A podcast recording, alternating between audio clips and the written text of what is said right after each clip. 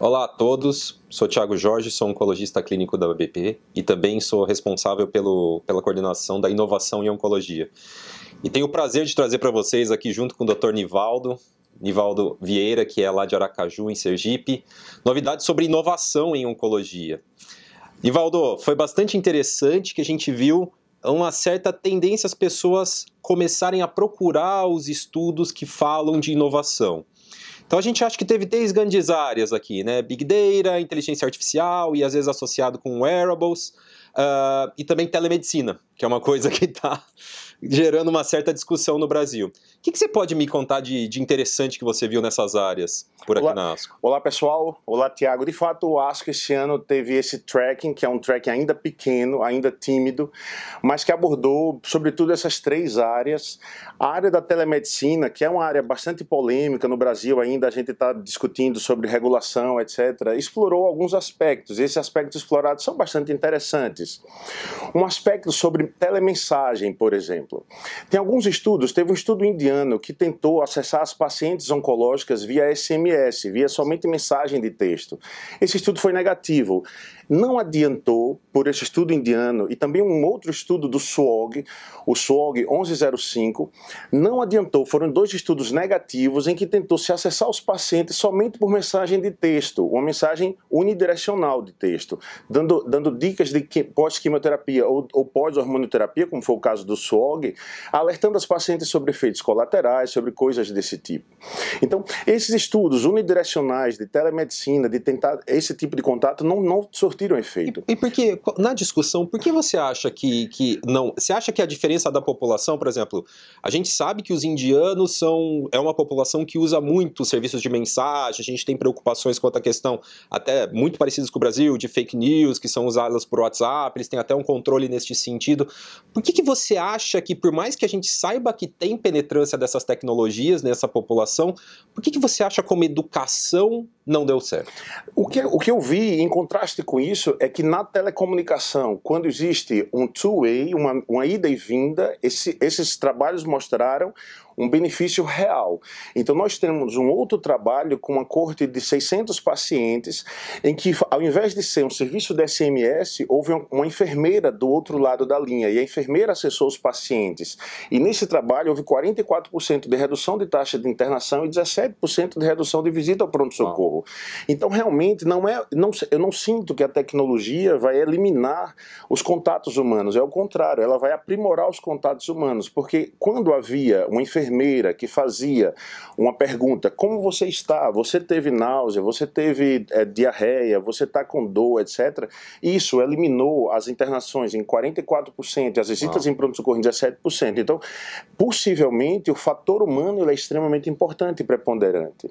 Um outro aspecto que você tinha comentado, que é sobre a inteligência artificial, o MD Anderson, por exemplo, pegou a casuística de 65 mil pacientes internados durante três anos e eles, perceb... eles quais eram os fatores que levaram à úlcera de decúbito, as, as escaras desses pacientes. Sim. E através dos dados de inteligência artificial, eles estão agora conseguindo é, prever quem são os pacientes que têm maior risco de úlcera de, de, úlcera de decúbito. E isso é, uma, é um dado interessantíssimo, porque esse dado possivelmente poderia ser extrapolado para outros pacientes internados em outras unidades. É, é interessante a gente ver que, na verdade, o que a inteligência artificial, o que o SMS, o que a telemedicina estão trazendo para a gente, na verdade, é uma volta aos princípios básicos da medicina, né?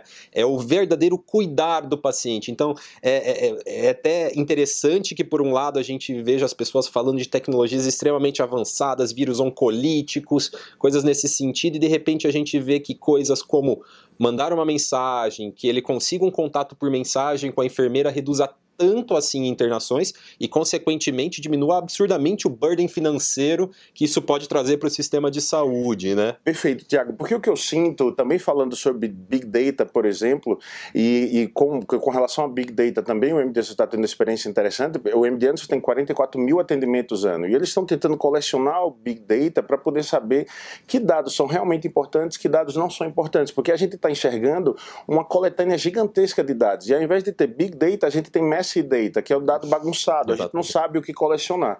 E o você falou é perfeito, porque o que nós temos hoje é que os computadores, os robôs, as, as inteligências artificiais, eles fazem um filtro e eles dão para o médico o supra-sumo daquilo que é necessário para que aconteça a relação médico-paciente, que é a coisa mais pura e mais importante da medicina e que será sempre preservada. Então, por mais que a gente tenha robôs, por mais que a gente tenha inteligência artificial, por mais que a gente tenha softwares, aplicativos, etc., a relação humana, a relação de humanidade, ela será sempre preservada, será sempre a coisa mais importante. Então, se houvesse uma, uma mensagem para ser dita disso tudo que a gente está aprendendo na ASCO, dessa vez de inovação e tecnologia, é que não tenhamos medo, oncologistas, as máquinas, os robôs, as inteligências estão chegando para nos ajudar a sermos ainda mais humanos, a termos um contato ainda mais próximo das pessoas. E sim, elas estão ajudando, a, a, a, os especialistas do mundo inteiro estão aprendendo como fazer isso, os trabalhos ainda são incipientes, mas eu sinto que a tendência é aumentar muito esse tracking de inovação e tecnologia na ASCO. É, nesse aspecto eu achei bastante interessante. A gente teve uma sessão aqui só sobre wearables. Foi a primeira sessão da ASCO na sexta-feira à tarde. E, sinceramente, eu nunca imaginei que eu ia ver uma sala tão lotada com esse tipo de coisa aqui na ASCO. O que, que você viu? Então, muito interessante alguns trabalhos. Uh, primeiro, um, na, na sessão educacional, um cardiologista, que é um dos grandes detratores dos wearables em cardiologia, ele fez uma, uma afirmação bastante interessante. Ele fala: Eu não sei qual o papel dos wearables uh, quando a gente fala de medicina preventiva. Então, por exemplo, a gente tem um trabalho gigantesco que saiu recentemente do pessoal de Stanford com o Apple Watch, que eles pegaram 45 mil pacientes que utilizavam o Apple Watch e viram que cerca de 30% das fibrilações atriais não são detectadas pelos exames de rotina, e sim pela continuidade do acesso através de frequência cardíaca e assim por diante, o que é mais do que disseminado no Apple Watch. A grande questão é que ele fala: eu não sei o que isso vai mudar. Será que esses caras estão em risco maior de ter um AVC e assim por diante? Será que a gente não está exagerando no diagnóstico? Um overtreatment? Só que ao mesmo tempo, quando ele começou a ver os trabalhos em oncologia, ele fala: é diferente, porque esses pacientes estão doentes. Então eu não estou falando de prevenção, eu estou falando de cuidado.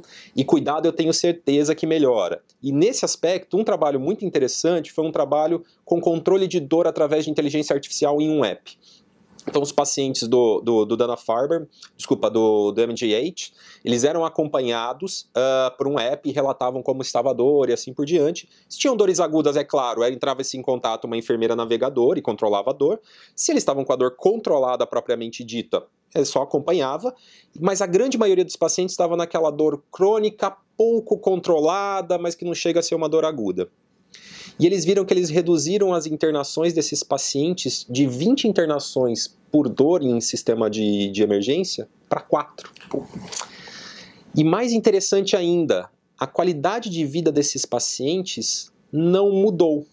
Você fala, pô, mas com dor controlada a qualidade de vida não mudou? Não mudou, mas ao mesmo tempo aumentou a educação desses pacientes. Eles começaram a se tocar de como era controlar a dor e, consequentemente, eles controlavam melhor sozinho a dor. Então, o que eu acho muito interessante nessas tecnologias é porque, além de você estabelecer uma conexão com o sistema de saúde de uma maneira mais prática, mais rápida, filtrada e assim por diante, você faz com que o paciente comece a olhar para ele mesmo e entender como funciona uh, o cuidado da sua saúde. E assim a gente pode ter desfechos melhores. Né?